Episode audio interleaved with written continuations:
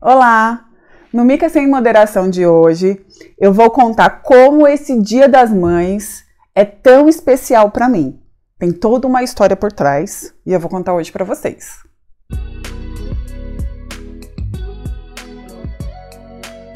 Bom, que o Kaká sempre quis ser pai, eu acho que o Brasil sabe, né? Eu também queria muito ser mãe. Sempre quis, desde criança. Mas depois que a gente casou, é, o Kaká, por ele, a gente já tinha filho para ontem. E eu achava melhor a gente esperar um pouquinho. Eu tinha muito assim de pensar que tinha um momento certo para que isso acontecesse. E acabou que nessa de esperar esse momento certo, sempre acontecia alguma coisa que a gente postergava.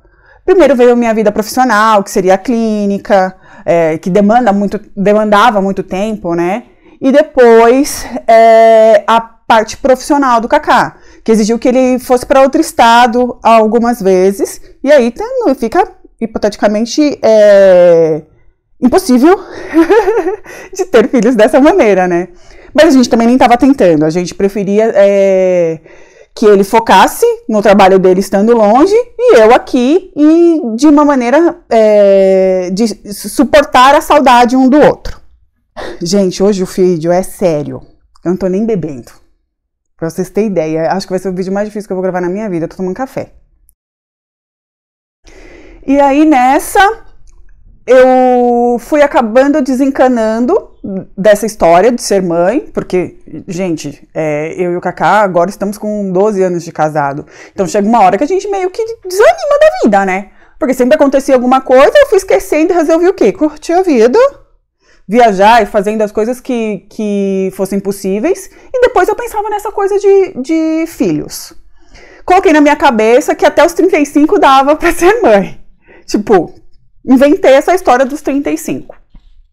Aí, quando foi em 2018, o Kaká começou a me pressionar. Me, agora tá na hora, vamos é, começar a focar nisso tal. E na época, não, as coisas não estavam muito fáceis. Eu digo financeiramente. Então, mesmo assim, eu estava com receio e com medo. E aí a gente resolveu o quê?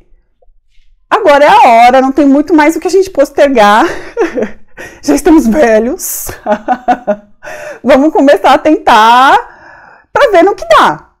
A gente tem uma mania de querer ficar planejando, planejando, planejando, e nessas coisas nunca saem do papel. Então, a gente resolveu o quê? Agora a gente vai na cara e na coragem, vamos ver no que vai dar, né? Então resolvemos começar a tentar mesmo, meter a cara e ver no que ia dar. Agora eu quero pedir desculpas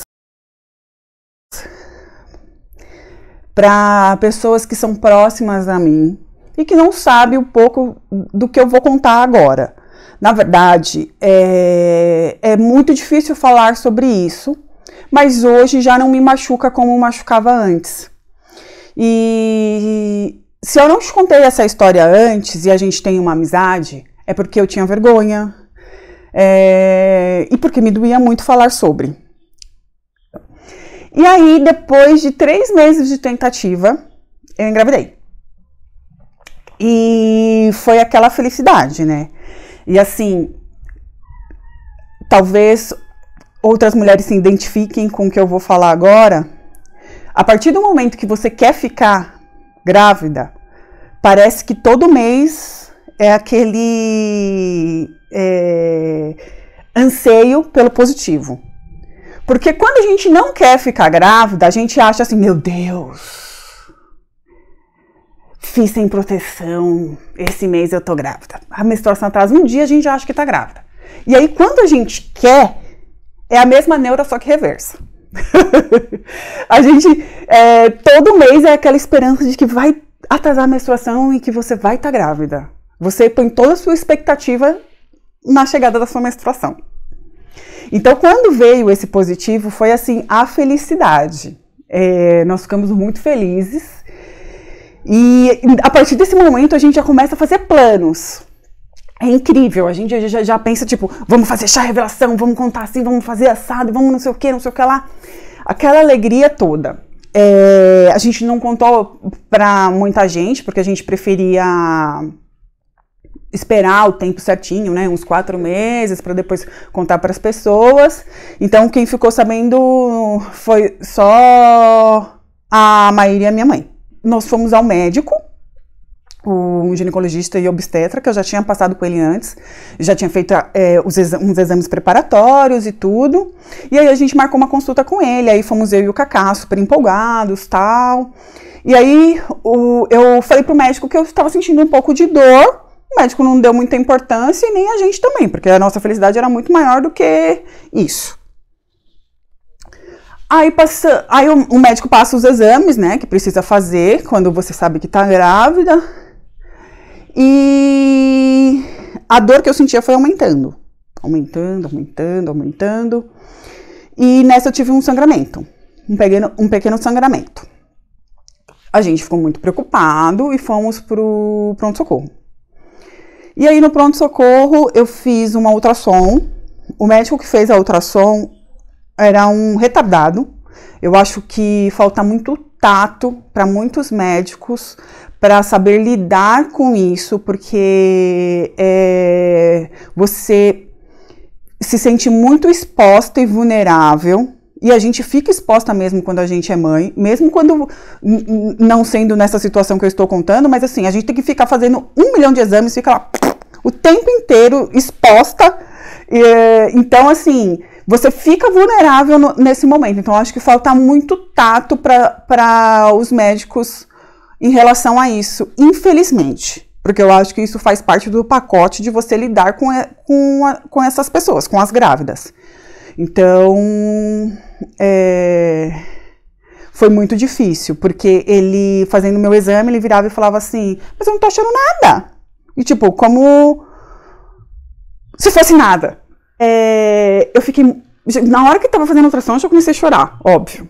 Nem falei nada, já saí e o Kaká não tava comigo, ele chegou em seguida e eu já tava aos prantos e desesperada, sem saber o que pensar, o que fazer. E aí a médica que fez, é, que me atendeu no plantão, virou para mim e falou assim: não, fica tranquila. É, muitas vezes isso acontece porque você está de poucas semanas, você está no início, então às vezes ainda não tem lá o saco gestacional e o embrião. Às vezes você está de menos tempo do que você pensa e não apareceu ainda. Espera mais uns dias, eu vou te dar é, guias para você fazer também, mas eu já tinha do outro médico, né? De exames e qualquer coisa você volta. Aí saímos de lá super chateados e tudo. E aguardando, porque eu já tinha marcado para fazer a outra que o médico tinha pedido. Quando passou alguns dias, assim, a dor foi aumentando, aumentando. E quando eu fui fazer a ultrassom, no laboratório mesmo, o médico de lá tinha sido super é, atencioso, eu contei para ele a história, e aí ele falou: Olha, realmente eu não estou vendo nada. É... Mas assim, vamos ver como é que tá seu beta, vamos acompanhar. Você, tá, você fez o beta hoje? Eu falei, fiz, outro, tal. Ok. As dores foram aumentando, aumentando. No dia seguinte dessa ultrassom, o médico que fez a ultrassom me ligou. Lógico que eu tomei um susto, né? E aí ele falou que ele ia colocar como no laudo da minha ultrassom como gravidez ectópica. Eu que já estava uma expert do Google, já fiquei em pânico. E aí eu falei assim: "Nossa, mas tem certeza? que, que eu faço? Aí ele falou assim: olha, o seu médico vai entrar em contato com você, porque eu já conversei com o seu médico, porque isso é uma coisa muito séria, e ele vai entrar em contato com você. Eu falei: tá bom. Seu médico entrou em contato com você? Porque comigo não entrou. Nesse mesmo dia, eu desmaiei de madrugada no banheiro, de tanta dor. E no dia seguinte, eu esperando ainda o médico me ligar, né? eu contei para minha mãe, para Maíra, da dor, que eu tinha desmaiado, tal, tal, tal, e elas desesperadas. Não, vai pro ponto de socorro, tem que ir agora, vai ver o que que tá acontecendo. Aí eu ficava, ah, eu vou esperar o médico me ligar, gente, né? O, outro médico falou que ele vai me ligar para me orientar, vou esperar. E o médico não ligou, né, gente?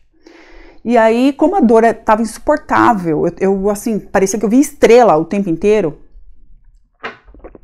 resolvi no final do, do, do dia ir pro pronto-socorro. Fomos eu e o Cacá. E aí, lá vem aquele monte de exame de novo, papapá. E eu já chorando, chorando, chorando. Contei pro médico do pronto-socorro o que tinha acontecido. Esse também era bem ansioso. E depois eu faz... que eu fiz os exames, ele me chamou e falou assim: olha, é o seguinte, é, realmente você está com uma gravidez ectópica. E aí esse médico me explicou, me orientou. Gravidez ectópica, gente, é quando o bebê desenvolve na trompa. E aí o médico disse que eu precisava operar com urgência, porque eu estava com risco de morte, porque do tamanho que estava, podia estourar a minha trompa e eu ter uma hemorragia e morrer. Então, assim, na hora a cabeça explode, né? Eu e o Kaká em desespero, eu só chorava, porque além de perder meu bebê, eu tava correndo risco de vida. Gente, eu nunca tinha feito uma cirurgia na vida. Nenhuma, nenhuma. E de repente eu cheguei no pronto-socorro do hospital para ver meu filho e eu ia ter que fazer uma cirurgia.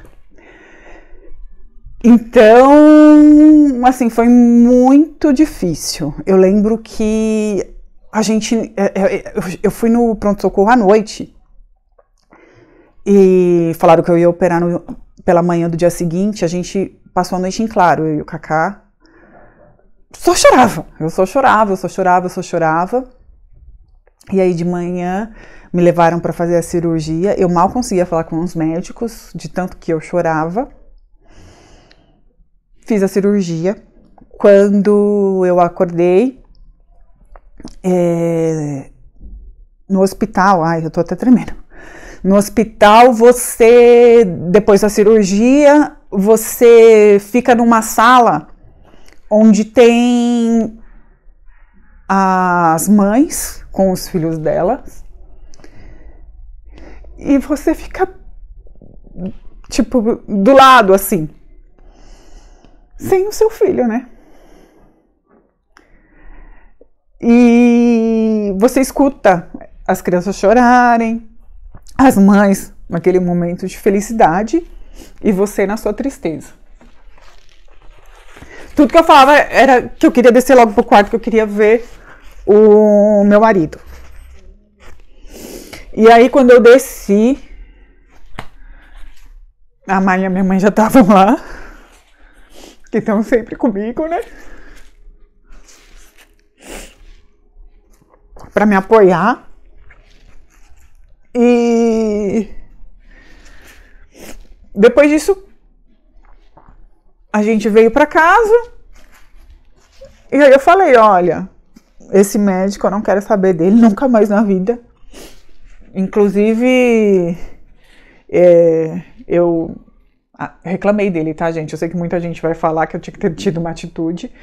Eu abri uma reclamação em relação a ele, porque não tinha como. Eu fiquei muito vulnerável e não obtive orientação nenhuma.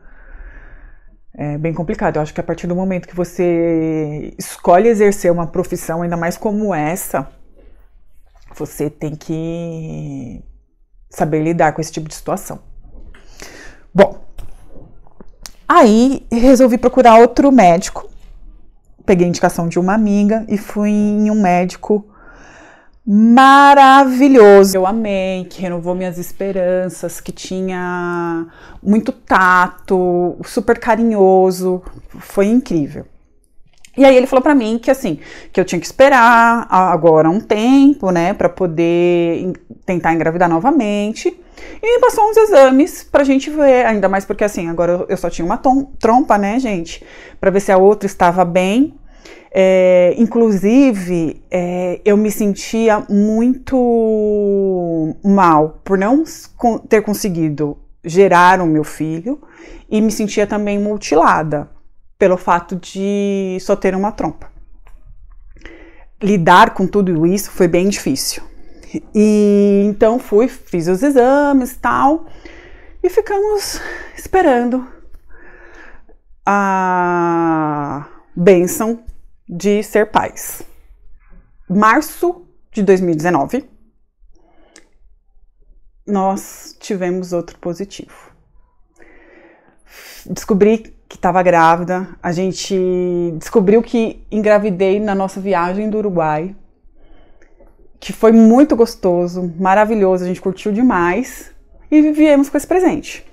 E renovou toda a nossa esperança de estar tá grávida de novo, nossos planos, foi aquela alegria. E aí, é, fui no meu médico, ele passou as orientações, passou o exame, tudo tal. Eu tinha marcado, liguei, marquei o exame no laboratório, fui, nós fizemos. Gente, foi incrível porque a gente viu o coraçãozinho batendo. E assim, foi demais, foi demais, foi aquela felicidade. Voltamos para casa super felizes e planos e planos e planos e planos. Para variar, só quem sabia era a Maíra e a minha mãe. E depois dessa ultrassom, se eu não me engano, uns, uns dois dias mais ou menos, veio um sangramento. E aí eu já falei com o meu médico, olha, eu tô com um pouco de sangramento, tudo tal. Ele, não, calma, é, me falou para usar hormônio e vai no pronto-socorro para fazer um exame para a gente ver se tá tudo ok. Fui pro pronto-socorro novamente, é, já me sentindo vulnerável e exposta novamente. Fizeram os exames e na hora que eu fui fazer a ultrassom, eu peguei um médico retardado novamente, né? Que virou e falou assim: ah, não tem coração nenhum batendo. Gente, na hora eu já tremia, eu tremia, eu tremia, que eu não conseguia levantar da cama, de tanto que eu tremia e chorava. E o Cacá tentando me acalmar. E nós fomos conversar com a médica e ela falou assim: calma, fica tranquila. Eu conversei com o seu médico. E aí a gente vai fazer o quê? Porque assim, pode ser que o ultrassom, o primeiro ultrassom que você fez é, tenha tido algum erro, e pode ser como daqui agora que você fez também tem algum erro. Então a gente vai fazer um terceiro ultrassom pra gente ver o que, o que vai dar. Daqui a dois dias você volta para fazer esse terceiro ultrassom e a gente definir o que é realmente. Enquanto isso, continuei usando hormônio. E essa espera é de matar. Você fica desesperada. E lá vamos nós de novo para fazer esse outro ultrassom. Quando fizemos no hospital, aí definiu, realmente o coração não estava mais batendo. O diagnóstico foi aborto retido. E aí eu tinha a opção de fazer um, uma curetagem ou aguardar o corpo expelir. E gente, o meu mundo caiu. Eu desabei, eu gritava no pronto-socorro. A médica ficou em desespero, que ela não conseguia nem me acalmar. Nem ela, nem o Kaká. E eu falei assim: olha, eu prefiro fazer outra cirurgia do que ficar esperando nessa angústia, nesse desespero que eu estou sentindo. Não que fosse mudar alguma coisa, mas pelo menos eu ia, eu, eu, vamos dizer que eu, que eu, que eu, eu sentia que teria um ponto final na, na situação do que ficar esperando, esperando, esperando. E aí já fiquei lá no hospital novamente, gente. A minha segunda cirurgia em relação a isso. E. Gente, aí eu quebrei mesmo. Já não tinha muito. Eu já, eu, eu já tava meio esgotada, assim, porque você se perde realmente. E conversando com meu médico, resolvi fazer terapia, que foi que me ajudou muito, muito, muito, porque, é, como eu já havia dito, eu tinha vergonha de contar para as pessoas, então, assim, ninguém sabia. É, nessa altura do campeonato já era a segunda gestação que eu tinha perdido e assim quem sabia era minha mãe a Maíra que sabe tudo da minha vida. Amigos muito próximos próximos próximos grudados. E a família do Kaká só e gente mesmo assim mesmo sendo poucas pessoas que sabiam da situação é, você se encontra em situações embaraçosas às vezes. Então, por isso a, a minha dificuldade de falar sobre. E a gente acaba, eu que sempre fui girl power e tudo tal, eu, eu, eu não me sentia muito mulher, porque eu não tinha condição de gerar um filho, gente. Entenda, eu não estava com a minha cabeça funcionando corretamente. Porque para mim, não é porque você é mulher, que você tem útero, que você tem que ser mãe. Até porque tanta gente tem cérebro e não pensa, né? E abaixo o patriarcado. Então, assim, envolve um milhão de coisas que você fica meio perdida, não sei encontrar palavras. E a terapia me ajudou, que eu até consegui falar para pessoas, é, para algumas amigas depois da terapia, porque eu, eu aprendi a, a lidar com o meu luto e falar um pouco sobre. E o que eu vivi, e muita mulher vive, de perdas, isso é um luto, gente. E ninguém encara isso como um luto. A gente sofre demais porque a gente perdeu o nosso bebê. Não é tipo, nossa, ainda bem que você não tava de barrigão. Nossa, ainda bem que não chegou a nascer, foi livramento. Já pensou se tivesse problema? Foi livramento. Gente, não tem isso. É um luto. As pessoas não encaram dessa maneira. Não entende o porquê você está sofrendo tanto por conta disso. E isso só dificulta o nosso sofrimento. É, gente, inclusive, assim, eu quero fazer um episódio só falando disso, de vida de tentante, porque eu acho que tem muita coisa para ser dita em relação a isso, é muita coisa que acontece. É, se você tem alguma amiga ou se você passa por isso, quiser conversar comigo, gente, assim, eu tô completamente aberta, disposta a conversar. Pode me chamar, tanto no Insta, é, comentar aqui. Algum amigo meu que quiser conversar sobre isso, alguma coisa, assim, não me leva mal por não ter falado antes, mas assim, a gente pode conversar também agora. Bom, voltando ao assunto, é, meu médico me passou um trilhão de exames depois disso, né? Lógico. Porque já era a segunda vez que isso acontecia, então a gente precisava investigar melhor. Descobri que eu tenho trombofilia. O que, que é trombofilia? É... O meu sangue forma trombos na placenta e não chega o sangue suficiente para o bebê. Então, eu tenho risco de ter aborto por conta disso. Eu teria que tomar uma medicação a próxima vez que eu ficasse grávida, que é uma injeção, é, todos os dias, para evitar que isso acontecesse. E foi a única coisa que descobrimos nos exames que eu fiz. O Kaká também fez exames. Mas mesmo assim você fica insegura, gente. Fica com medo de não ser só isso, de ter outras coisas. E pode ter outras coisas, não tem como a gente saber. Mas é, a esse ponto eu já estava especialista no assunto, eu já sabia ler meus exames de frente para trás, de trás para frente. Eu consultei mais dois médicos com medo de não ter achado alguma outra coisa que pudesse dar errado novamente. E, e, eles me deram a mesma resposta do meu médico, que era só isso que eles encontraram também. Apesar de ter ido em um lugar de fertilização, que eu achei que eles ficaram muito focados achando que eu deveria fazer fertilização e não me passar de me orientar é, para que eu engravidasse no método natural. Bom, nessa altura do campeonato, Kaká estava trabalhando no Pará e eu em São Paulo, então assim, não tinha como ficar grávida, né? As agendas não batiam.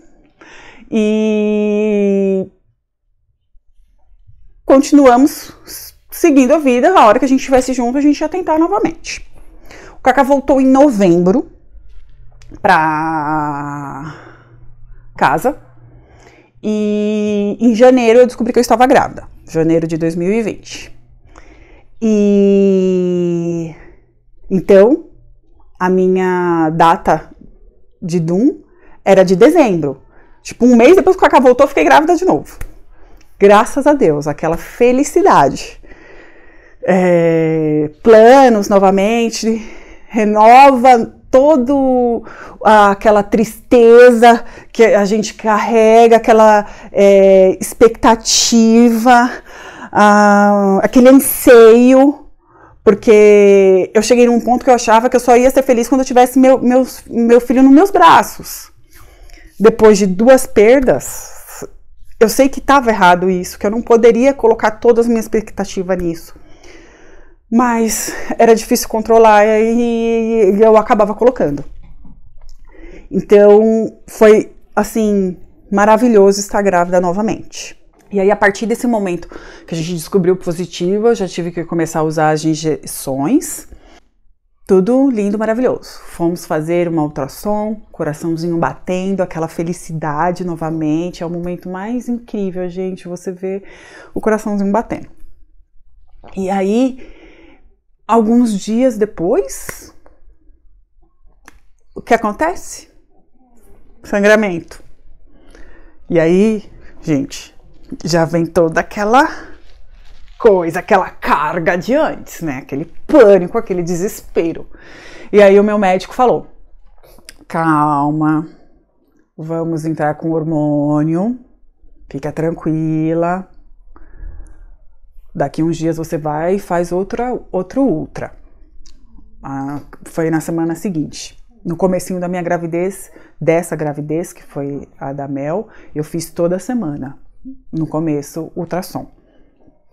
Comecei a usar o hormônio e eu lembro que teve uma, uma conhecida de uma amiga minha que me ajudou para em relação às injeções e ela me falou uma frase, gente, que foi bem assim, eu tava, tava chateada por conta do, do sangramento, e ela falou assim para mim: fica bem, Deus te deu, abraça. Gente, aquilo ali mexeu muito comigo, porque eu tava naquele anseio, naquele desespero de já ter passado pelas outras duas e que isso pudesse acontecer novamente e, gente, se acontecesse novamente, olha, eu nem sei se eu ia estar aqui para contar, viu? Porque.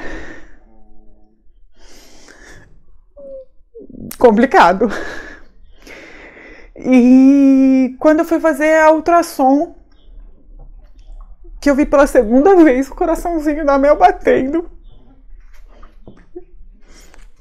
Aí eu tive certeza de que tudo ia ficar bem e que era para eu abraçar mesmo, que agora minha filha ia chegar.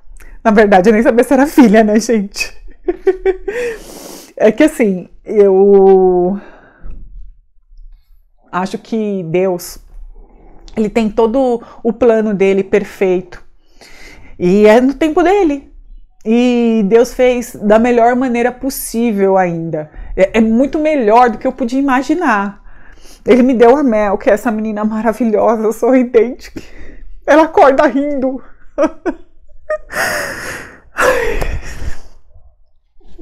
que eu só tenho a agradecer. Como ela é incrível, como ela é incrível. A Mel, ela é resposta de oração. Ela é meu milagre. Eu vejo muito a gravidez como um milagre. Sem, sempre achei, depois de tudo que passou na minha vida, eu tenho toda a certeza agora é, foi um longo caminho. Muita gente acha que é, tudo começou em 2020, mas não foi. Foi um longo caminho. Tenho dois anjinhos no céu e tenho a Mel, que é meu bebê arco-íris, que veio para alegrar minha vida, para colorir a minha vida. E assim, gente, é, essa é a minha experiência, tá? Eu sei que tem muita mulher que tá nessa batalha, que tá nessa luta. E tem muita mulher também que cansa dessa luta. E eu super entendo, porque muitas vezes eu tive é, tanta dor, tanta dor, que eu falava assim: eu não quero mais sofrer por conta disso, eu não quero mais sofrer. Então eu super entendo quem cansa e desiste também, porque a gente sofre demais. Mas eu também resolvi falar contar sobre a minha experiência porque quando eu ouvia ou lia alguma história sobre isso, renovava as minhas esperanças. Eu lembro que eu e a Má sempre uma mandava para outra, assim, histórias que a gente achava disso. Porque me dava muita alegria de saber que teve uma mulher que passou por isso que eu estava passando, que lutou tanto e que conseguiu, renovava minhas energias. Então, por isso que eu resolvi compartilhar. Se você sofre com isso, gente, eu espero que a minha história é, te dê esperança. Se você tem alguma amiga que passa por isso, gente, manda esse vídeo para ela. A minha história tem essa longa trajetória, tem mais, sei lá, acho que mais de 250 injeções, tem mais de cinco meses de hormônios. É, era uma gravidez de risco, então assim, eu não fiz exercício nenhum durante a gravidez. E eu falo que Deus sabe muito das coisas mesmo, que Ele planeja tudo, porque a pandemia trouxe o quê? Trouxe tempo, trouxe descanso, tanto para mim quanto para o Kaká. A gente pôde ficar em casa e curtir a nossa gravidez. A gente pôde, depois da gravidez, curtir muito a Mel.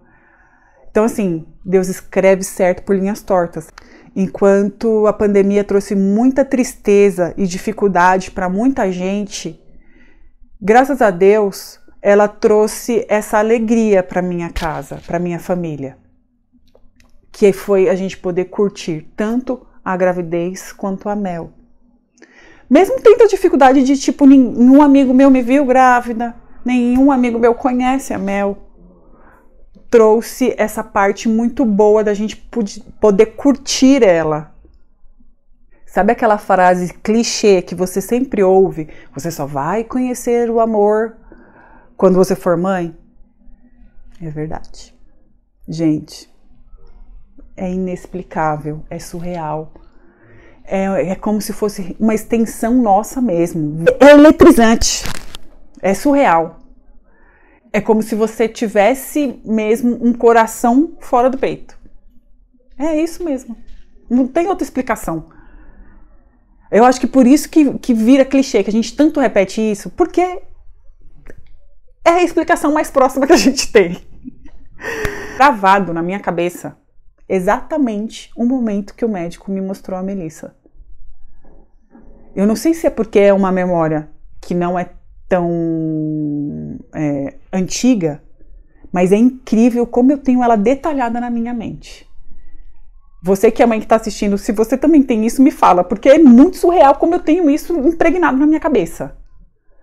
É maravilhoso, gente. Assim, é, é tudo que eu esperava. Não, não é mentira. é, é, é, hoje eu tenho certeza que eu nasci para ser mãe da Melissa e que Deus me deu esse presente. Eu posso dizer que eu já virei noite chorando falando disso. Mas hoje eu só transbordo amor. Ela é maravilhosa. Bom, gente, isso foi um pouquinho da minha história, da minha trajetória, de longa trajetória de ser mãe e o quanto eu sou feliz por isso hoje. Eu quero agradecer o Baby, porque, meu, que parceiro. Ele esteve do meu lado em todos os momentos. Ele respeitou todas as minhas decisões. E isso foi muito importante para mim. E só faz renovar o amor que eu tenho por ele. E agora, vendo ele pai, Gente, depois de 12 anos de casado, a gente não imagina que, que pode amar mais. Ele é um homem incrível. Eu fiz a escolha certa quando eu decidi ter ele ao meu lado e escolher ele para ser o pai da minha filha. Eu quero agradecer também a Maíra, que mesmo quando Eu não acreditava em mim, ela acreditava.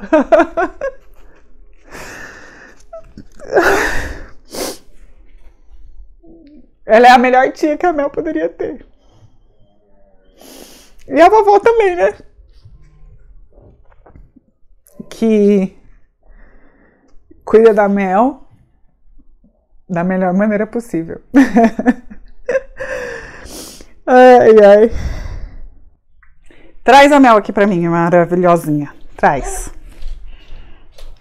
Ai, tinha da mamãe.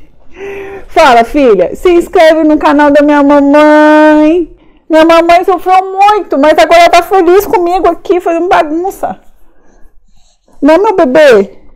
Minha felicidade diária, gente. Obrigada por participarem. Aqui a Mel, no primeiro dia das mães com a mamãe. Tchau, gente. Esse foi o Mica Sem Moderação de hoje. Um beijão. Vai, filha. Mica Sem Moderação de hoje, Melissa vai apresentar a bagaça.